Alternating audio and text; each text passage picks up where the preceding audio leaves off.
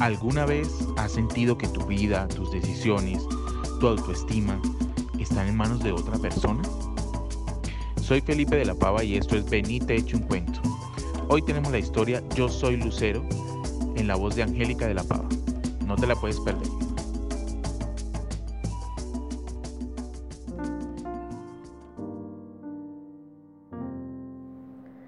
Hola, mi nombre es Lucero y esta es mi historia. Todo comenzó hace muchos, muchos, muchos, muchos años. En ese entonces era una niña inocente e ingenua. Tenía 17 añitos. Pero obviamente yo creía que ya me las sabía todas y que el mundo estaba en mis manos. La verdad es que yo crecí muy sola. Mi mamá murió al darme a luz y pues mi papá a la fecha no, no tengo ni idea de quién es. Pero bueno, la verdad es que yo no me quejo por eso. Eh, algo, algo sí les puedo decir es que Dios tal vez no me dio papás, pero me dio los mejores hermanos del mundo. Cuando yo nací, mi hermano menor ya tenía 18 años. Así que, pues, siempre fui la bebé para todos. Mm, y cada uno a su manera y, en la, y, no sé, de la mejor forma que pudo aportó para mi crianza y, y para mi educación y mi sostenimiento. Hoy en día cuando veo en retrospectiva y me doy cuenta de lo desagradecida que fui con ellos, la verdad es que me siento muy mal. Les pagué muy mal todos los sacrificios que hicieron por mí. Alguna vez les pedí perdón por eso, pero ellos tienen un corazón muy noble, me dijeron que, que no tenían nada que perdonarme, que yo solamente me había dejado llevar por la rebeldía de la adolescencia. Y en definitiva ahora entiendo que sí fue así. Aunque en ese momento yo creía que las cosas que hacía las hacía por amor. El día que cumplí 17 años, mis hermanos me organizaron una fiesta con todos mis amigos del colegio. Y como vivíamos en un pueblo, pues todos los amigos del colegio eran básicamente todos los jóvenes del pueblo. Eso se armó un rumbón que ustedes no se alcanzan a imaginar. Y allí fue donde lo conocí.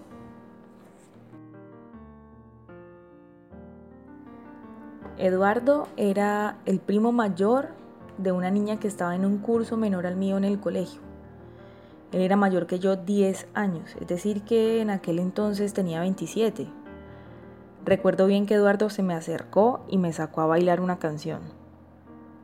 A mí él no me gustaba físicamente, pero pues si he de ser sincera, no me esperaba que el mayor de todos en la fiesta se me acercara y me sacara a bailar justamente a mí, incluso siendo mi fiesta.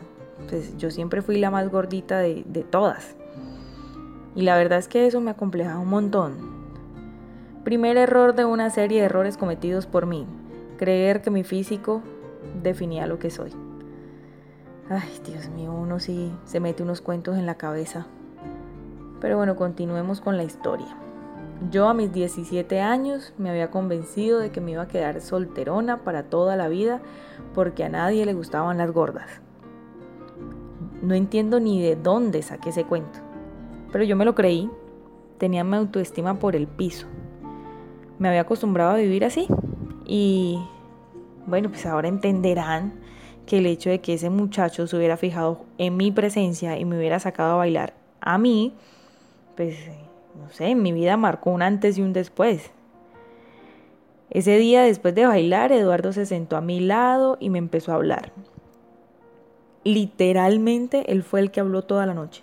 Me contó de él, de su familia, me dijo que vivía en la ciudad, que estaba allí de vacaciones, que se iba a quedar por 15 días en la casa de sus tíos. Me contó que trabajaba como empleado público en una empresa muy importante me dijo que vivía con su mamá y su hermana menor, que estaba solo y que estaba buscando novia. Creo que lo habré escuchado hablar unas tres o cuatro horas sin parar. Me contó toda su vida esa noche.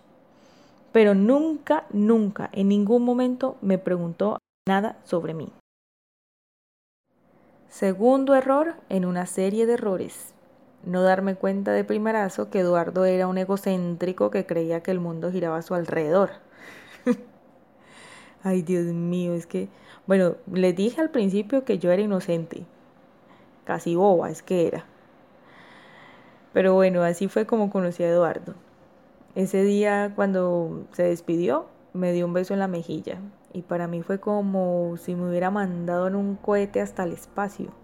Me sentí astronauta, yo metida en un cohete volando por el cielo. ¿Y cómo no me iba a sentir así? Si a mí nunca, nunca, nunca, nunca se me había acercado un muchacho jamás. Y mucho menos pues que me hubiera tocado.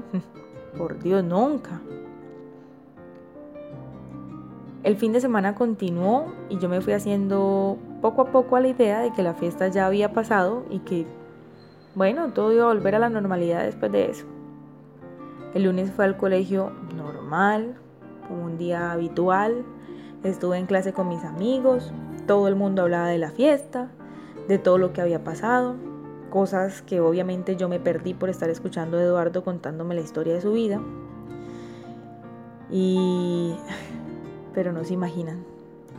Al salir del colegio, oh sorpresa, adivinen quién estaba ahí. Pues sí, Eduardo. Lo primero que pensé fue, bueno, pues este viene a recoger a su primita. Pero no, señores, no fue así. Eduardo estaba ahí por mí. Se me acercó, me saludó de un beso en la mejilla, me presentó, pues, se presentó ante mis amigos como mi novio. Yo no entendía qué era lo que él estaba haciendo, pero la reacción de mis amigos fue tal que yo decidí seguirle la corriente y decirles que Eduardo era mi novio. Ese día fuimos a comer helado los dos y como era de esperarse, Eduardo fue el que habló. Yo solo me limité a escucharlo y a sentir con la cabeza. Cuando terminamos de comer el helado, me llevó hasta mi casa y antes de despedirse me dijo que lo de ser novios era en serio, que él de verdad quería que fuéramos novios y que nos íbamos a ir a vivir juntos a la ciudad e íbamos a tener un hijo.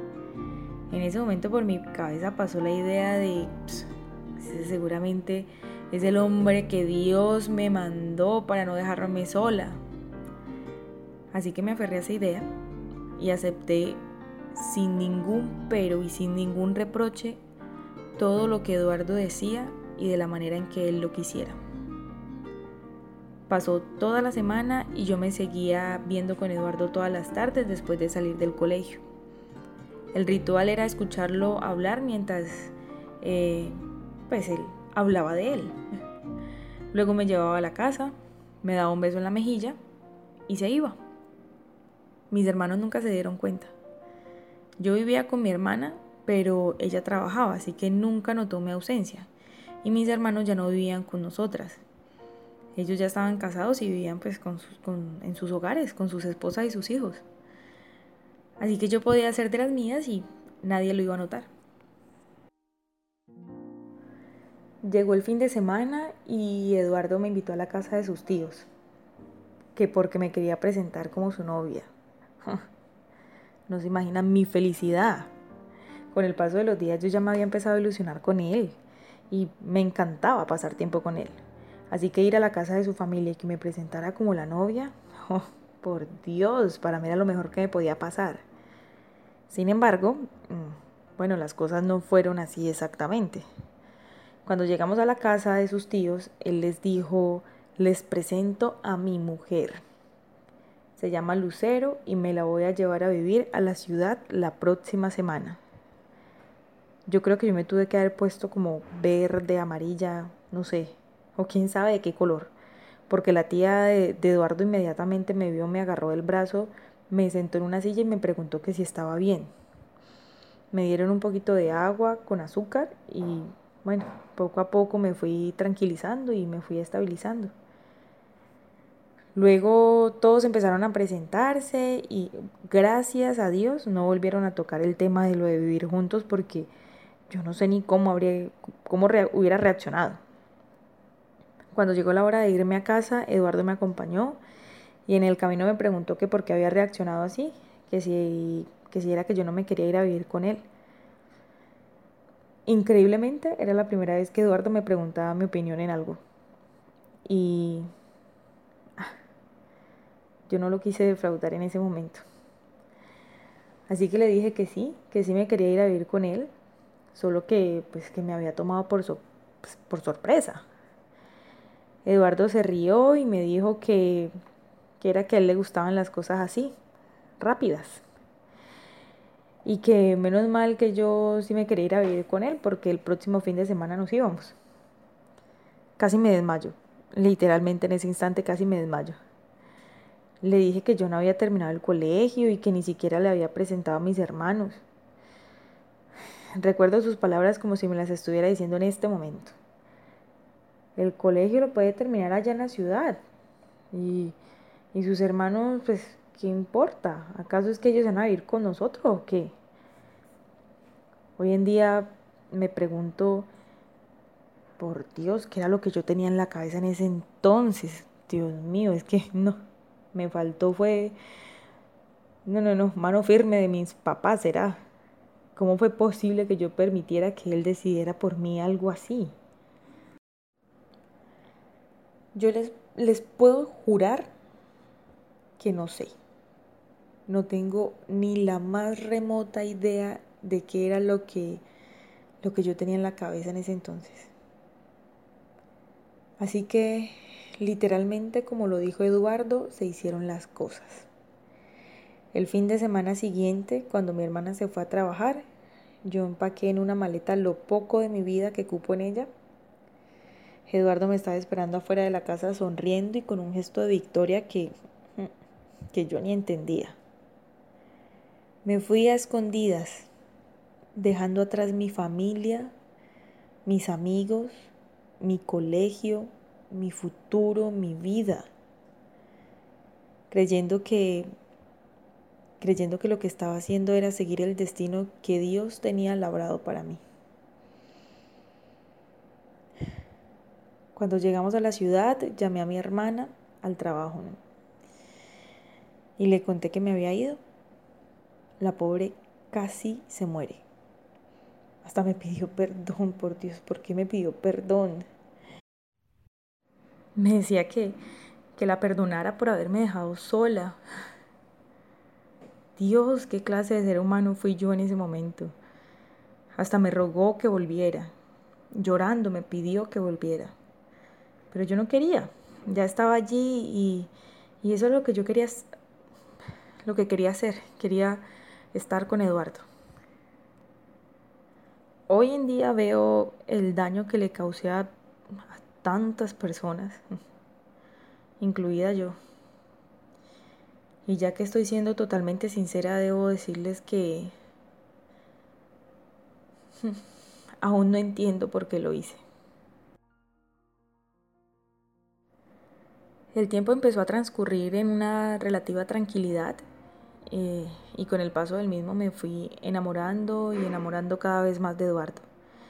Él empezó a tener ciertos detalles conmigo que, bueno, me alegraban los días.